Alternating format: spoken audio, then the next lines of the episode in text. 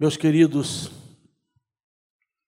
a gente constantemente fala e deseja milagres. Né? Dificilmente a gente passe um encontro nosso sem que a gente fale de milagres, ou sem que a gente queira experimentar ou experienciar milagres. A história das nossas vidas, elas têm revelado muitas ações de Deus ao nosso favor. Se eu fosse dar ocasião agora, oportunidade, para cada pessoa aqui falar alguma coisa, alguma bênção, alguma manifestação clara, inequívoca de Deus em sua vida, eu tenho certeza que não nos faltariam testemunhos aqui de gente que de alguma forma foi abençoado, experimentou alguma coisa maravilhoso, alguma coisa maravilhosa da parte de Deus. Eu tenho certeza disso. Nós, de fato, passamos por circunstâncias na vida que após passarmos por elas, nós ficamos tantas vezes pasmados, impactados ao saber como conseguimos passar por aquilo. Eu não sei na sua vida, mas na minha vida já houve ocasião, pastor Davi, em que eu, depois que passei por aquilo, olhando para trás, pelo retrovisor da história, eu ficava meio impactado, impressionado, boquiaberto, ao perceber coisas que a gente olha e diz assim: meu Deus, como é que eu consegui passar por isso? Como é que eu ultrapassei? Como é que eu venci essa etapa, essa situação? A gente olha de cá e diz assim: talvez eu não consiga. E às vezes a gente lida com pessoas que estão passando por situações assim, e você diz: ah, se fosse eu, eu acho que eu não suportaria. Né? Se fosse eu, eu não suportaria. Entretanto, a gente olha e vê quantas manifestações da presença de Deus e como nós podemos vencer. Vencemos porque Deus algum dia mudou ou as circunstâncias que precisavam ser mudadas ou Deus não mudou as circunstâncias, mas mudou a gente. Essas são as duas formas de milagre acontecer. Todas duas caracterizam o milagre. Muitas vezes Deus muda as circunstâncias. É uma pessoa enferma que Deus milagrosamente, depois de um diagnóstico médico desesperador, Deus vem e promove cura, e a gente percebe então que foi manifestação maravilhosa de Deus em nossas vidas. Não é isso? Ele mudou as circunstâncias. Mas algumas vezes as circunstâncias não são mudadas. Mas nós somos mudados. E possivelmente esse ainda seja o maior de todos os milagres. Quando Deus autoriza na sua soberania que alguma coisa nos aconteça, nos acometa, entretanto Ele está no controle e milagrosamente opera dentro da gente alguma coisa que a gente não sabe explicar como. Não é isso? É graça sobre graça, é consolo sobre consolo. E eu quero pensar com vocês em, sobre alguns textos bíblicos hoje. Vamos conversar um pouco sobre isso. Vencemos, porque Deus. Olha, olha para trás e pense, e pense comigo. Você venceu, ou está vencendo, ou vencerá porque Deus milagrosamente mudou as circunstâncias. Ou então, Ele não mudou as circunstâncias, mas me mudou. E eu sou o milagre. Amém, irmãos? E eu sou o milagre. Portanto, nós vamos ver agora, antes de ir embora, três situações que podemos chamar de milagres. A primeira, a primeira é quando Deus muda as circunstâncias que estou vivendo, repito.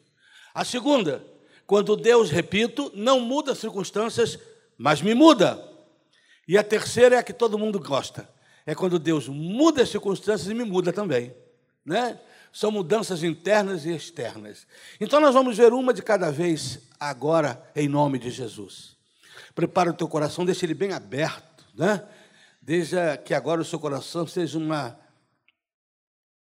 Essas essas horas que ele precisa estar aberto, totalmente aberto, desde que ele seja um paraquedas, porque paraquedas só funciona bem quando abre. Se manter fechado, o paraquedas produz morte.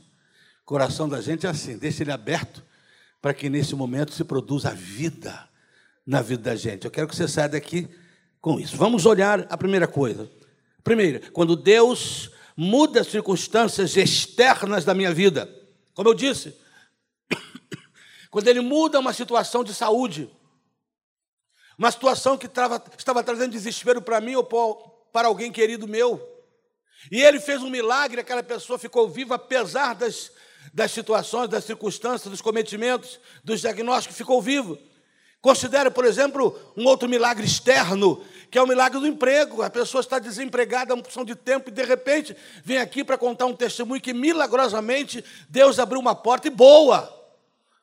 Uma porta abençoada e abençoadora de um novo emprego, que vai promover a vida, vai ajudar o prosperar daquela pessoa. Considere a família. Quantas vezes a família recebe diagnóstico de analistas, de conselheiros matrimoniais, de que, ó, não tem jeito não, a separação é iminente.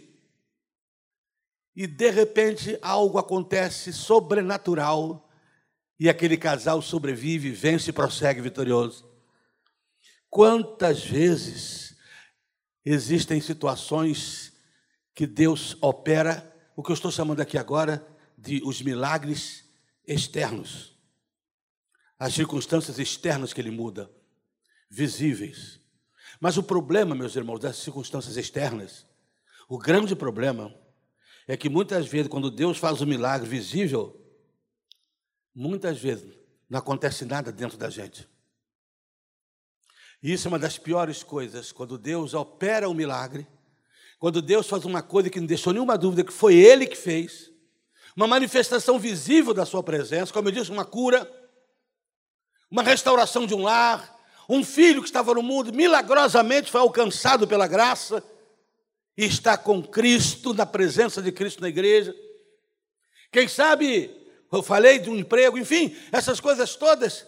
E, mas quantas vezes essas coisas acontecem e não mudam nada? Um dos exemplos disso para nós é o povo de Israel. Quanta coisa Deus fez por aquele povo, mas Israel não conseguia mudar. Eu queria que abríssemos nossas Bíblias agora em Êxodo capítulo 14. Vamos meditar aqui em Êxodo 14.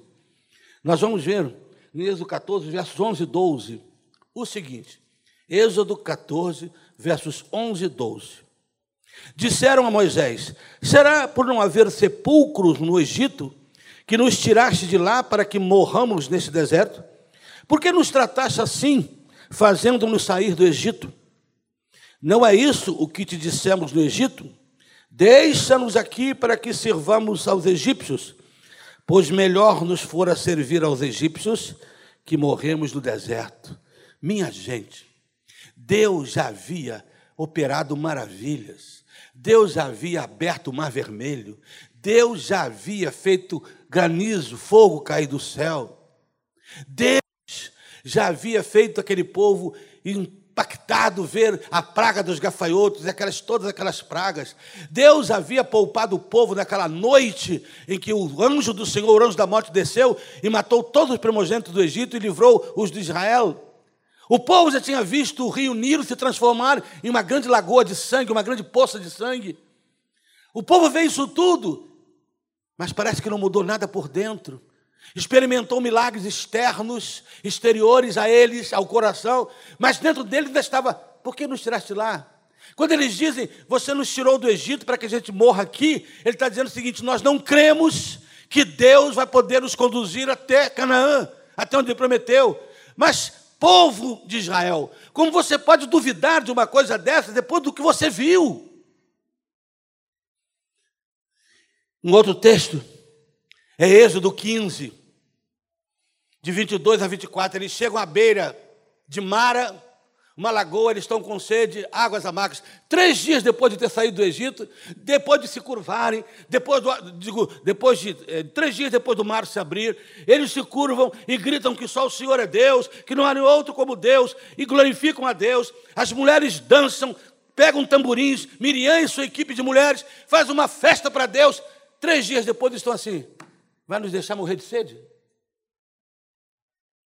Vai nos deixar morrer aqui de sede?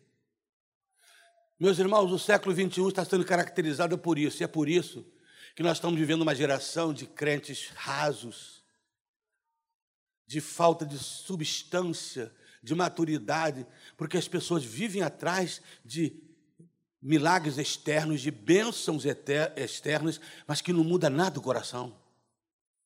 As pessoas continuam as mesmas. Por exemplo, responde comigo aí no seu coração o seguinte: se você pudesse olhar, pensar nas grandes manifestações que Deus já fez na sua vida, que Deus já operou, situações que você não tem dúvida que foi de alguma forma um milagre ou uma ação muito abençoadora, eu te pergunto: é esse tipo de crente que você deveria ser depois de tudo que Deus fez? Onde está a sua gratidão, o seu reconhecimento do seu imenso poder?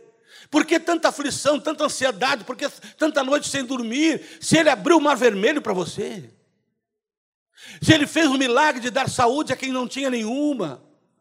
Quando Ele conseguiu restaurar o seu lar. Por que, que nós muitas vezes vivemos dessa síndrome de Israel? De não confiar que aquele que começou a boa obra vai terminá-la. Quantas, quantas vezes isso não acontece? Muitas vezes Deus opera, opera milagres, bênçãos, mas nada acontece dentro de nós.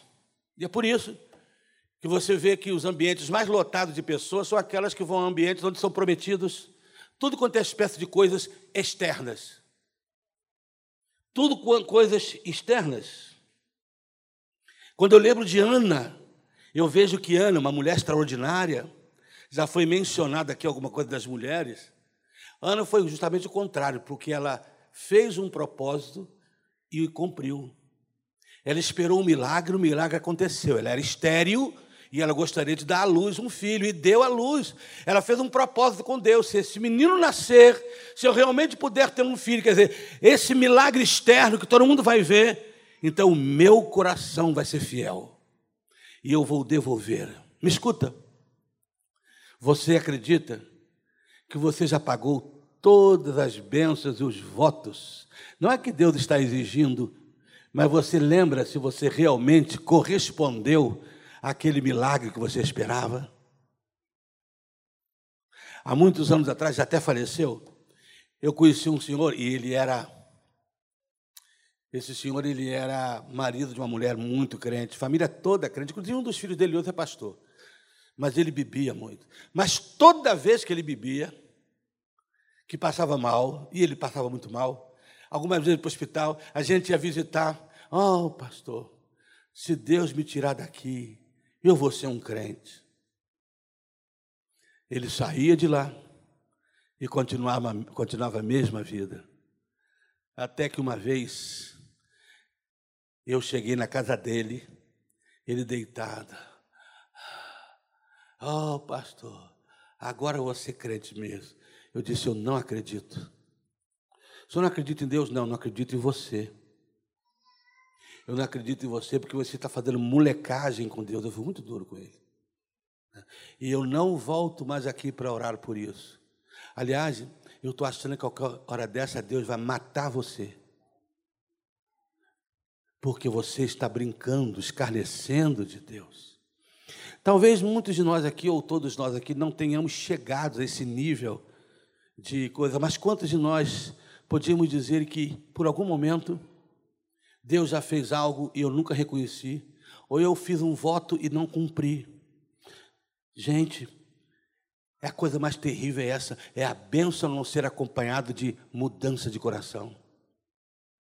O rei Uzias, foi um dos reis mais extraordinários de Israel. Ora, ele foi comparado a Davi em termos de prosperidade, em termos de anos de reinado. Tudo que ele fazia dava certo. Ele era um cientista, ele construiu é, instrumentos, armas, né, instrumentos bélicos, é, instrumentos de serviço. Era um homem próspero, prosperava, prosperava. Mas a Bíblia diz assim: Uzias prosperou, prosperou, venceu, Deus era com ele, vírgula até que se achou forte.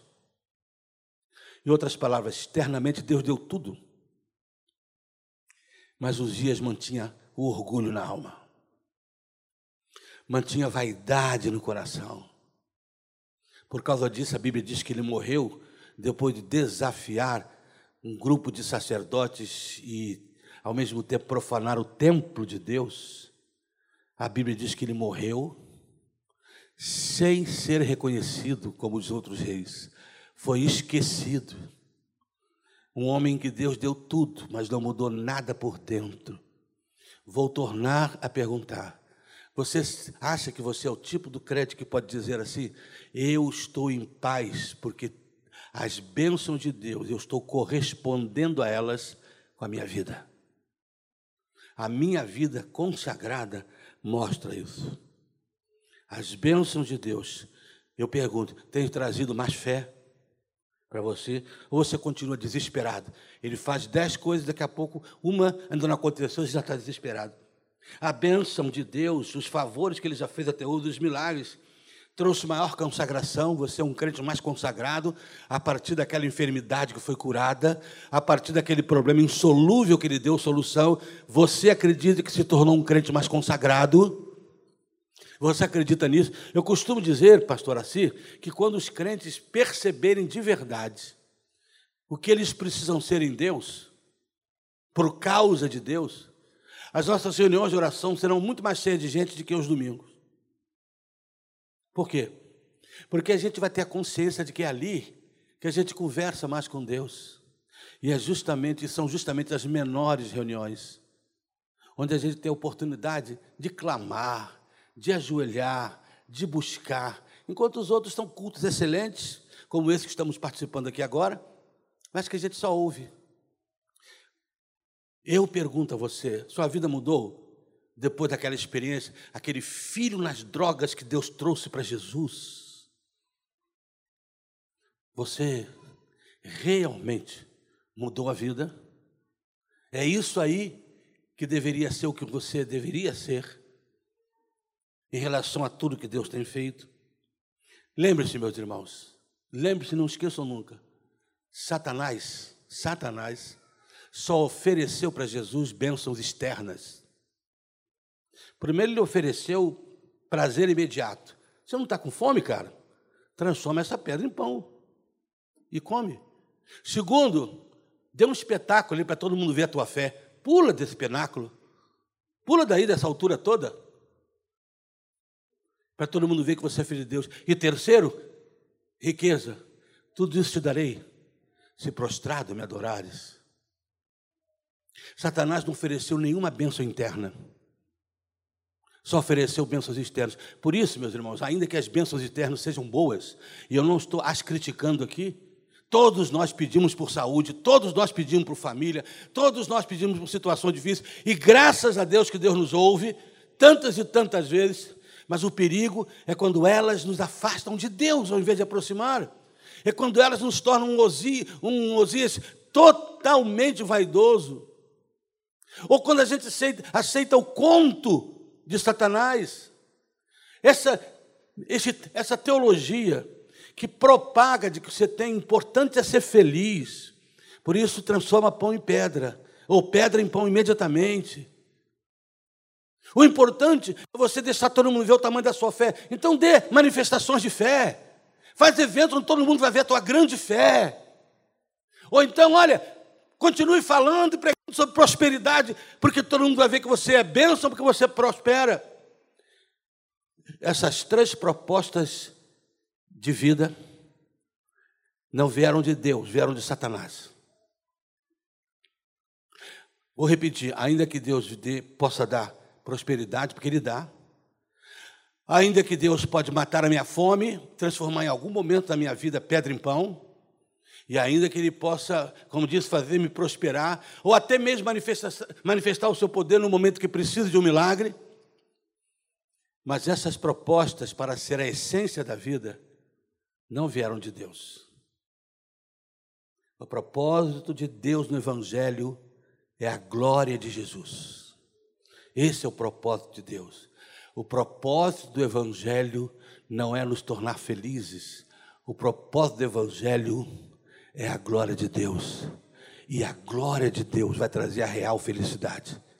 Você olha para o mundo e vê um mundo hoje que está tentando ser feliz por ele mesmo. Aí eu pergunto: está conseguindo?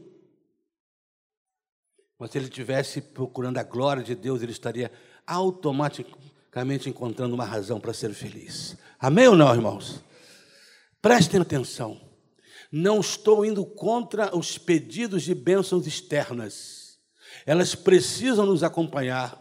O perigo é, que é quando nós nos tornamos tão imaturos a ponto de julgar a espiritualidade, a ponto de fazer isso ser a razão da gente ir à igreja. E aí ninguém mais tem profundidade para aprender a palavra de Deus, para estudar, para crescer, para se santificar, porque fica imaturo na fé. E é por isso que tantas vezes milagres não acontecem, porque Deus não quer que você seja destruído pelo milagre. Deus não quer que você seja destruído pela bênção. Ele quer que a bênção venha para te abençoar e abençoar os seus e abençoar a vida. É isso que Deus quer. Um, um certo homem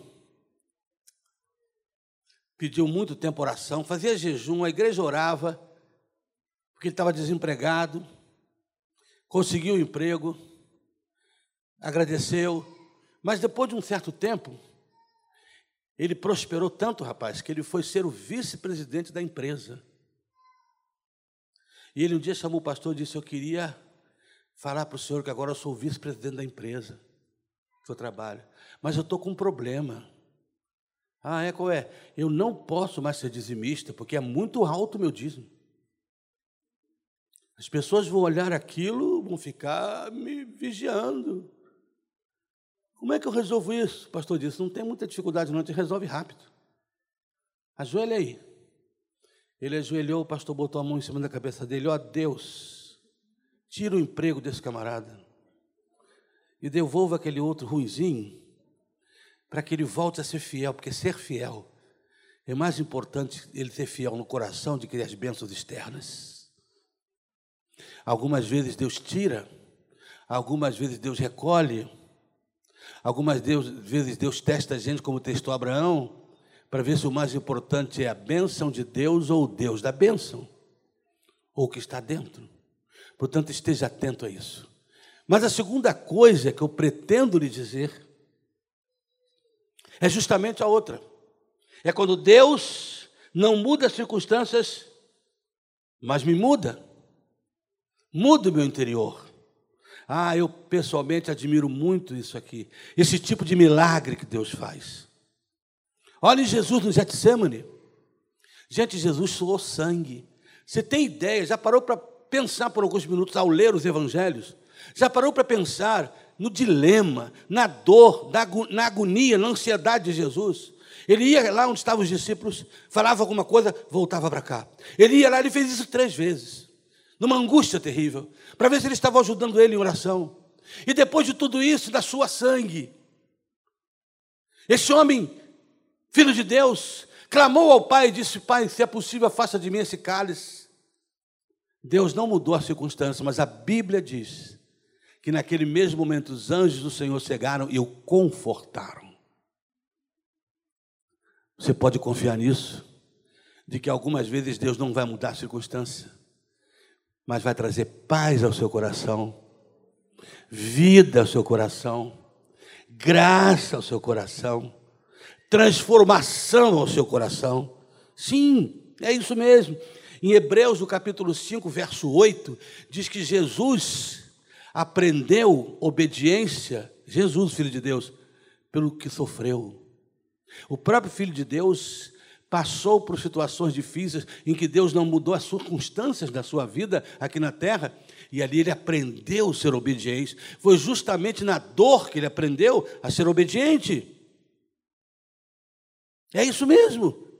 Você lembra quando Satanás tentou Pedro? Jesus virou para Pedro e disse assim: Pedro, rapaz, você fica de olho, porque Pedro, Satanás pediu a tua alma para cirandar você. Isso está ali na Bíblia Sagrada, em Lucas 22, 31 e 32. Satanás pediu a tua alma para poder cirandar você, para poder perturbar, para tentar. Eu fico imaginando que Pedro deve ter pensado: ah, mas o Senhor, na mesma hora, botou ele para correr. Na mesma hora, você disse: esquece isso, muda isso. Não. Jesus virou e disse assim: Pedro, mas eu orei por você. Em outras palavras, eu não vou livrar você dessa situação, mas vou estar com você para você vencê-la. Você vai ter que passar por essa tentação, por essas coisas. E eu tenho certeza que você vai vencer, porque eu vou estar junto. E é por isso ele vira na frente e diz assim: quando você se converter, apacenta minhas ovelhas, abençoa os meus irmãos. Ele não disse se você vencer, se você se converter, ele disse quando. Quando isso passar. Portanto, irmão, o que eu quero dizer a você é o seguinte: mantenha a sua fé firme de que realmente as circunstâncias muitas vezes não mudam, mas Deus muda a gente. Por quê? Porque Jesus está com a gente quando a gente sofre. Na minha própria vida, eu posso lhe garantir Quantas vezes Deus não mudou as circunstâncias da minha vida, mas mudou o meu coração em relação a elas? Trouxe paz para eu prosseguir vivendo. Quantas vezes, eu sei que eu estou falando para um auditório aqui de gente querida, que tenho certeza que você deve ter passado por isso. Você vem aqui à igreja, eu quero alimentar você com essa certeza, porque você já deve ter ouvido muita gente dizer que isso não aconteceu o que você queria, que morreu alguém que você orou por ela, e agora é porque você não teve fé. Não, mil vezes não. A maioria das vezes não é isso que acontece. Algumas vezes Deus não mudou as circunstâncias, porque vai mudar você. Lá em Trisópolis eu tenho um casal que perdeu num período de três anos uma, um filho, com 23 anos, que bateu de moto, e a filha logo depois foi operar a garganta e morreu. Com 28 anos. E eles estão lá firme. A esposa então é ativa na igreja. Como é que você pode entender isso? Uma circunstância dessa? E hoje é uma bênção quando dou testemunho para outros. As circunstâncias foram mudadas? Não. Mas eles experimentaram algo o coração foi mudado. Portanto, mantenha a sua paz e pede a Deus o seguinte: Senhor, pelo poder do Espírito Santo, quando o Senhor decide que não vai mudar as circunstâncias, então acalma meu coração, descansa minha alma em Ti, faz aquele diálogo que o salmista fez com a sua própria alma. Quando ele está ali, como o servo suspira pelas correntes das águas, assim suspira minha alma por ti, ó Deus, e por aí ele vai, lá pelas tantas, no final daquele texto, onde ele mostra uma depressão enorme. Davi aí para e vira para ele mesmo. Agora a razão conversa com a sua emoção e diz: Por que estás abatido, a minha alma? Por que você está assim? Caramba, espere em Deus. Lembra de Deus, aquele que já fez tanto.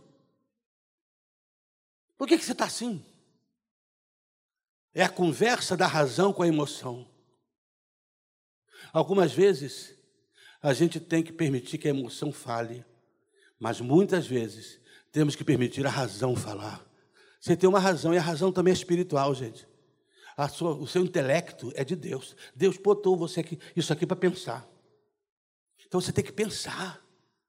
Né? O problema é essa espiritualização doentia, esquisita, de que faz com que as pessoas não pensem porque Deus vai fazer, mas você precisa pensar. Existe uma coisinha aqui no canto é, do nosso intestino, é, apêndice. Alguém pode me dizer para que serve um apêndice? Para apodrecer e supurar. Aquilo não serve para nada. Infelizmente, tem gente que tem um apêndice aqui, ó. O cérebro não serve para nada. Porque não pensam. Aqui está o salmista me convidando a pensar. A minha alma, minha emoção, por que, que você está assim? Por que, que você está assim? Sim, algumas vezes nós precisamos deixar que a razão fale. Sabe por quê? Porque ela vai ajudar o meu coração a ficar em paz. O apóstolo Paulo é um homem que me dá um exemplo ali em 2 Coríntios 12. Aqui está um homem que clama a Deus três vezes, eu, eu acho que essas três vezes não significa três vezes materialmente, não. São três ocasiões o número 3 é considerado perfeito, em que Paulo orou pedindo a Deus que livrasse de um espinho que a gente não sabe até hoje, nenhum teólogo conseguiu definir esse espinho, mas ele tinha um problema, um sofrimento. Ele pediu para que Deus tirasse essa circunstância e Deus disse: Não. A minha graça te basta. Por causa disso, Paulo disse assim: daqui para frente, me gloriarei nas minhas fraquezas. Tenho prazer nas minhas fraquezas. Sabe o que é um coração transformado? É isso. Sabe o que é um coração que não teve as circunstâncias mudadas, mas teve ele mesmo mudado? Gente, nós estamos precisando de crente assim hoje. Crentes que aprendam a sofrer. Que sabem que o Evangelho, entre outras coisas, e acima de tudo, pastor, tem uma cruz para ser carregada. Esse Evangelho de prazer, de show, como disse o pastor no começo aqui, de entretenimento, de casa de amigos, de clube de amigos. Esse evangelho que brotou desse país e no mundo, a partir da década de 80 para cá, mais ou menos, que foi gerando uma igreja auditório, onde as pessoas vêm para ter prazer. Se aqui não está legal, vou para uma outra ali, lá está legal. Lá acontece um monte de coisa, dá balinha, apaga a luz, todo mundo solta balão dentro da igreja. Estão fazendo uma porção de tolices. E a graça, o apóstolo Paulo um dia ele lamentou isso quando ele escreveu aos Coríntios, que era uma igreja altamente espiritual no começo, tinha um carisma enorme, tinha todos os dons, mas Paulo diz assim: Eu temo que vocês estejam perdendo a simplicidade que há em Cristo. Né? Coisa boa você vir num ambiente de gente simples. Aleluia. Paulo disse: Eu me glorio nas minhas fraquezas. Deus não mudou a circunstância, mudou o coração de Paulo. Doravante eu vou conviver com isso, mas sei que a graça de Deus me basta. Que Deus ajude você a aprender a viver às vezes que ele te disser não. Você lembra Moisés, gente? Que coisa terrível. Moisés andou 40 anos no deserto com aquele povo. Passou por tudo quanto é problema. Teve um dia que ele não aguentou e disse: Me mata. Não aguento mais carregar esse povo nas costas. Esse povo é teu, não é meu. Não é isso? Então tu mesmo toma conta desse povo. Moisés não aguentou. Mas aí ele vai e ao invés de falar com a pedra, como Deus mandou para sair água, ele bate na pedra. E aí Deus vira e diz assim: Você não vai entrar na terra. Aqui para nós, eu pelo menos já lutei, Davi, uma porção de anos, achando que Deus tinha sido rigoroso demais. Mas aí, há pouco tempo, eu vi num pregador, essa semana, num congresso em São Paulo, o pregador disse uma coisa: o problema ali é o que Paulo depois ensinou a gente. Porque Paulo, lá em Coríntios, ele diz que aquela pedra era Cristo. Então Moisés feriu a Cristo. Diz, o texto diz assim: Moisés desrespeitou a Deus. E aí Deus diz assim: Não. Senhor, eu não quero nem ser mais líder, não. Pode botar Josué, tudo bem. Eu só quero ter um quinhãozinho no canto para plantar a minha videirazinha e viver lá com a minha família. Não! E é engraçado, até chega a ser engraçado, quando Deus diz não e não me fale mais nisso. Acabou a conversa. Agora, o mais incrível, gente, é o que vem depois. Que Deus vira para Moisés e diz assim: Não, agora você vai lá, anima Josué para ele entrar com o povo. Seus sonhos estão quebrados aqui. Agora você vai lá e anima Josué. As circunstâncias não foram mudadas. Mas que tipo de coração Deus gerou em Moisés, hein, gente? Para o cara acabar de ouvir um não para os sonhos dele, não é capaz de sair dali e animar os outros? Deus sabia que Moisés podia. Por isso o encarregou dessa terrível tarefa. Você já imaginou isso na sua vida algum dia? Uma coisa você pensa para você, Deus aparece e diz: Não, não é para você, não. Uma mocinha que está aí doida para casar. Não aparece um jovem de qualidade. Aí aparece. Um dia ela está na igreja, sentada assim no culto, orando, olhos fechados, de repente sente aquele perfume. Quando olha para o lado, é um gato, um rapaz bonito, e começa a conversar, e ele ri para ela, ele ri para ele, e começa a conversar, e ela começa, Deus, finalmente, aleluia, chegou a minha hora. Aí ela ouve aquela voz e diz: É só interessante, é só, mas não é para você, não, é para outra pessoa. Esse. Já imaginou? Foi o que Deus fez com Moisés. Gostou? Dá uma olhadinha na terra prometida. Gostou da terra? Olha aí. Você não vai entrar, não. Agora vai lá e anima Josué. Você estaria pronto para animar alguém depois de um não desse? Gente, esse é o caráter cristão. Que a gente abandonou em, em função de se dar bem que a gente abandonou em função de que a gente ouve na televisão, vem que tem, como ser feliz sem fazer força. E a gente começou a criar esse evangelho esdrúxulo que não influencia mais o mundo, que aquela beleza da igreja está sendo substituída por algumas coisas assim. As mais maravilhosas experiências da nossa vida, meus irmãos, são vividas nos piores momentos, nas piores circunstâncias. Vou repetir: se eu chamasse alguém aqui para dar um testemunho aqui na frente, um testemunho aqui, de Deus, de uma coisa boa, uma coisa que Deus fez na sua vida miraculosa, eu duvido que chegaria alguém aqui para contar uma coisa muito bonita, muito boa. Ninguém ia chegar aqui, ó, pastor, eu vim aqui dar o meu testemunho, mas o senhor não sabe. Eu fui no Maracanã assistir um jogo. Olha, o meu time estava perdendo. Quando faltava 30 segundos, fizemos um gol. Ninguém vai dar esse testemunho. O testemunho vai ser: eu estava doente, minha esposa estava doente, meu filho não sei o quê, eu estava desempregado. As coisas mais importantes acontecem em tempos de dor. Podem não ser as melhores coisas, mas são as mais importantes. Por isso a igreja precisa retornar à palavra de Jesus: No mundo tereis aflições, mas tende bom ânimo. Eu venci o mundo. Por isso é que os milagres internos, o que Deus faz dentro de mim, foi o que Deus fez dentro de Paulo, foi o que Deus fez dentro de Moisés, é o que Deus quer fazer por todos nós, é o que ele fez no próprio Jesus, o seu filho amado. Ele não mudou a circunstância, você vai para a cruz sim. Mas aqui está o anjo para te consolar. Aqui está o anjo. Você deve conhecer aquela história do menino que desobedeceu tão o pai, tanto, tanto, que o pai tirou de um jeito que disse: Olha, essa noite de castigo, você vai dormir lá no porão, sozinho.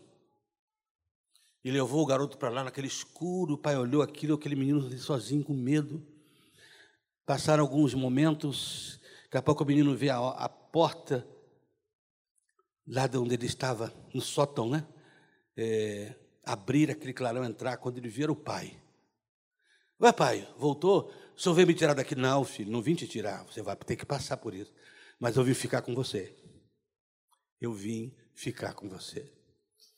É isso que Deus diz algumas vezes: olha, dessa vez não vai dar. Fulano vai morrer mesmo. Dessa vez não vai dar. Você vai passar por essa tragédia. Mas eu vim ficar com você. Eu vim ficar com você. O anjo do Senhor acampa-se ao redor do que os teme e os livra. Eu, o Senhor, teu Deus, teu Deus, te tomo pela tua mão direita e te digo: não temas, que eu te ajudo. Com toda certeza, nos mudar por dentro é o maior milagre que pode acontecer. É o maior milagre. Mas finalmente, meus irmãos, finalmente, existe uma terceira situação. Primeiro, nós falamos quando Deus muda as coisas externamente, mas muitas vezes, infelizmente, as coisas não mudam dentro da gente. A gente continua o mesmo. Segundo, nós falamos daquelas ocasiões em que Deus muda por dentro, ainda que não mude por fora. Onde as circunstâncias são as mesmas, mas o coração nosso é outro para enfrentá-las. Mas existe a terceira situação, é quando Deus opera um milagre interiormente e exteriormente, isto é, ele faz as coisas acontecerem dentro da gente, depois faz, faz as coisas acontecer fora também. Isso é o que mais desejamos: milagres internos e milagres externos, amém ou não? É isso. Mas geralmente, o milagre interno acontece primeiro. Primeiro, Deus quer acalmar teu coração para depois fazer as coisas. Primeiro, Ele quer acalmar o teu coração. Sadraque, Mesaque, Abednego o Senhor podia ter livrá-los, não, o Senhor podia ter livrá-los, livrados da fornalha, mas não livrou da fornalha, os livrou na fornalha.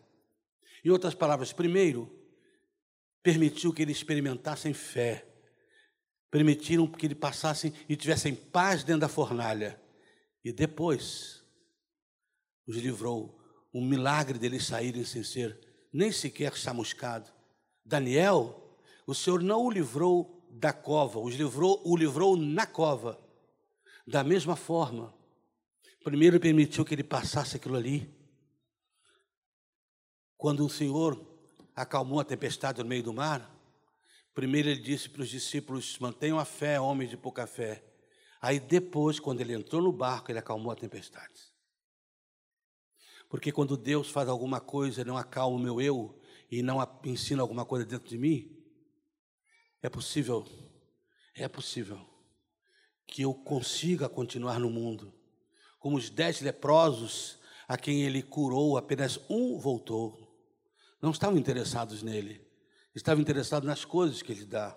Por isso que eu disse a você E boa parte dos eventos, boa parte dos cometimentos, boa parte das igrejas que vivem superlotadas é, são pessoas atrás dessas coisas materiais, que não estão nem aí para a fé, que não estão nem aí para uma vida consagrada, uma vida santificada, uma vida dedicada, uma vida com Deus. Estão atrás dos benesses da fé, estão atrás das coisas da fé. E eu queria lembrar você, Ana, outra vez. Ana estava querendo ficar grávida, um milagre. A Bíblia diz que ela orou, clamou tanto que o sacerdote ele nem entendeu que ela estava orando, pensou que estivesse bêbado. Quando ela acabou de orar, a Bíblia diz que acabou de orar, ela saiu dali e o seu semblante já não era triste. Primeiro Deus acalmou a sua e depois, a sua alma e depois a permitiu engravidar. Então, o que eu aconselho você hoje? Deixa Deus acalmar a tua alma. Deixa Deus ministrar o teu coração paz. O milagre externo vai acontecer. E se não acontecer, você vai conseguir dizer como Paulo, de bom grado, eu posso me alegrar nas minhas fraquezas, porque quando sou fraco é que eu sou forte. Amém ou não? Aprendam três coisas. Primeiro, nem sempre os milagres exteriores que acontecem por fora, que a gente tanto quer, são os que esperávamos ou que gostaríamos. É, você pensa que toda vez que Deus, você olha que, que Deus faça alguma coisa assim exteriormente para você, vai ser sempre o que você quer? Olha para Jacó. O milagre exterior de Jacó, externo, foi o quê? Ficar mancando de uma perna. Duvido que ele pediu isso. Ele queria, Senhor, eu não vou sair daqui enquanto o Senhor não me abençoar. Internamente, Jacó deixou de ser Jacó o usurpador, o mentiroso, para se transformar em Israel, príncipe de Deus. Por dentro foi uma bênção, mas por fora ele passou a mancar. É, algumas vezes as circunstâncias que Deus muda por fora aparentemente é para pior, mas para Jacó não foi, porque para Jacó foi o caminho através do qual Deus o transformou em um príncipe príncipe de Deus, Israel. Portanto, aquela mancadura de Jacó foi uma bênção. É possível que um problema, uma perda, uma dor que você está passando, que está fazendo você mancar na alma, possa ser Deus abençoando você. Porque Ele controla todas as coisas, e a Bíblia diz que todas as coisas contribuem juntamente para o bem dos que amam a Deus. Portanto, Deus te ama. Não abra mão disso, fique em paz em quaisquer que sejam as circunstâncias da vida. Um diagnóstico médico está preocupando, Deus é bom. Eu consegui ficar bom, Deus é bom. Fulano de tal não conseguiu, Deus é bom. Eu consegui um bom emprego, Deus é bom. Eu não abro mão dessa verdade. Eu resolvi a minha vida espiritual assim.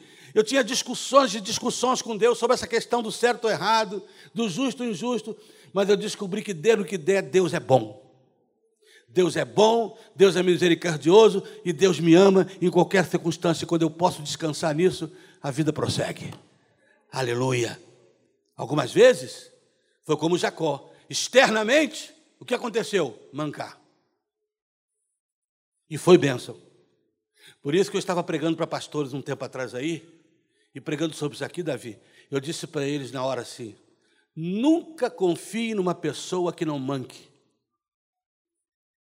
Todo verdadeiro crente manca. Às vezes eu vejo, sabe, pastor, uns pastores assim, novinho na televisão, que eu sou rei da cocada preta, rei da cocada santa, que comigo não acontece, que eu sou filho, eu sou. Aquelas coisas todas eu fico olhando e pensando, qualquer hora dessa, Deus vai mandar fogo no lombo de um garoto desse. E ele vai descobrir o que, que realmente significa ser pastor.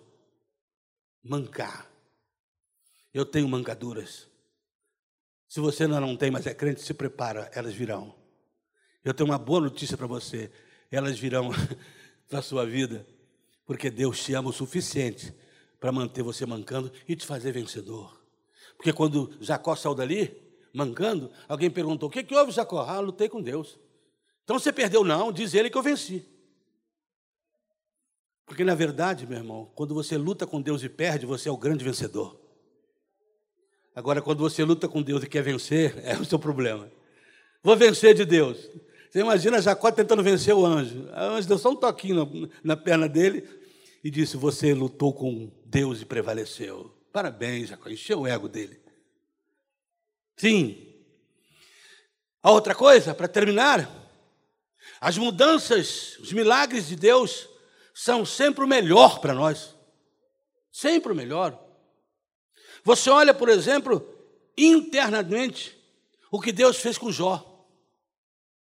Em Jó 42, 5, depois de passar aquilo tudo, Jó aprendeu o seguinte: Eu agora te conheço de ouvir falar. Eu conhecia de ouvir falar, mas agora os meus olhos te veem. O que, que ele está dizendo? A bênção que eu experimentei nesse sofrimento todo é que agora te conheço de verdade. E não há nada mais precioso do que conhecer Deus. Não há nada mais precioso do que avançar no conhecimento de Deus todos os dias. Então, internamente, Jó teve uma mudança, mas externamente também. Por quê? Porque a Bíblia diz que o segundo estado de Jó ainda foi melhor do que o primeiro. Muito mais propriedade, voltou os filhos todos.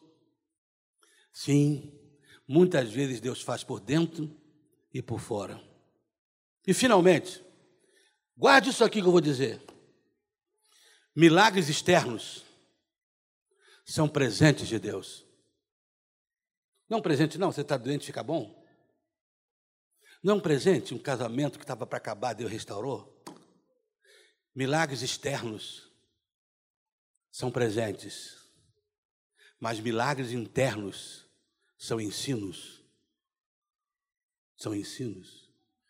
E nunca houve uma geração que precisa tanto aprender e crescer como a nossa. Quando Deus te dá alguma coisa externamente, é presente, é adorno, é mais do que você merecia, e eu também. Presentes externos, Deus dá, mas as bênçãos internas são ensinos. Hoje que os milagres e as bênçãos externas de Deus, ao contrário de se afastar, te aproxime de Deus. Que você não fique como o rei Uzias, que sentiu tal porque Deus deu tanta coisa. Às vezes a gente olha a vaidade das pessoas, às vezes até de pregadores, né? Que se, que se orgulham do que Deus faz através deles. Por isso que o apóstolo Paulo disse: Eu temo que vocês estejam perdendo a simplicidade que há em Cristo. Paulo dizia assim: eu, eu tenho feito muito, sim, mas pela graça de Deus é que eu sou o que sou e a sua graça não foi vão para comigo. Que as bênçãos de Deus te levem a dizer: Eu preciso mais ser consagrado. Que as bênçãos externas te levem a confiar mais internamente. Que aquele milagre leve você para ser um milagre daqui para frente. Na sua vida de consagração. Se Ele te deu um maravilhoso emprego, então seja fiel no dizimar e ofertar porque Ele te deu aquilo e espera que você se torne uma bênção. Amém? Os milagres acontecem.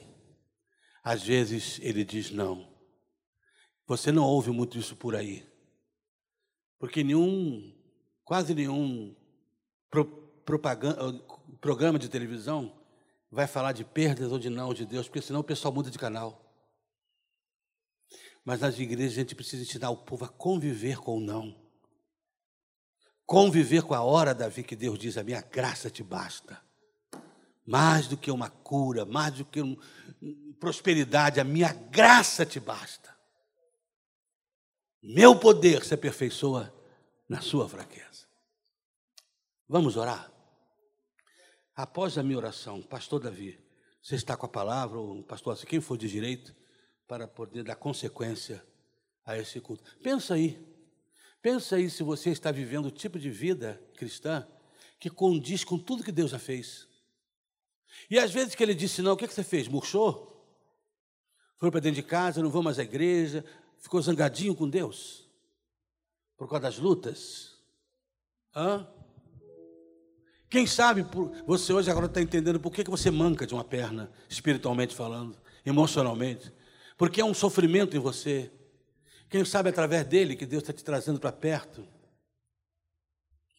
Quem sabe Ele está ensinando você a, como Moisés, a ser capaz de animar outros quando você mesmo está passando por dor. quem sabe, chegou o seu momento de entender um Deus tão maravilhoso, que se ocupa de bênçãos internas e externas. Pai, aceita a minha profunda gratidão de estar aqui com o pastor Davi, com o pastor Assir, com as suas esposas, com suas famílias, com a sua igreja. Aceita a minha gratidão por um dia ter compreendido o tamanho da tua graça, ainda que eu sei, ainda que eu saiba que não conheço todo o tamanho. Mas o que eu conheço é suficiente, me basta para quer vivamos, quer morramos, saibamos que somos do Senhor. Que a tua graça é maior do que a vida. De que sou capaz de, viver, de dormir em paz. Porque apesar de fora ter tantas lutas para eu resolver tantos problemas, mas a tua palavra diz: Tu conservarás em paz aqueles cujos corações estão firmes em ti, porque eles confiam em ti. Por isso, ensina hoje a tua igreja a confiar, a descansar, a dormir em paz, mesmo quando não sabe onde o filho está hoje à noite. Que consiga viver em paz, mesmo que aquele diagnóstico médico tirou a paz, porque tu sabes que nada vai acontecer, nem um fio de cabelo cairá sem ser da permissão do Senhor.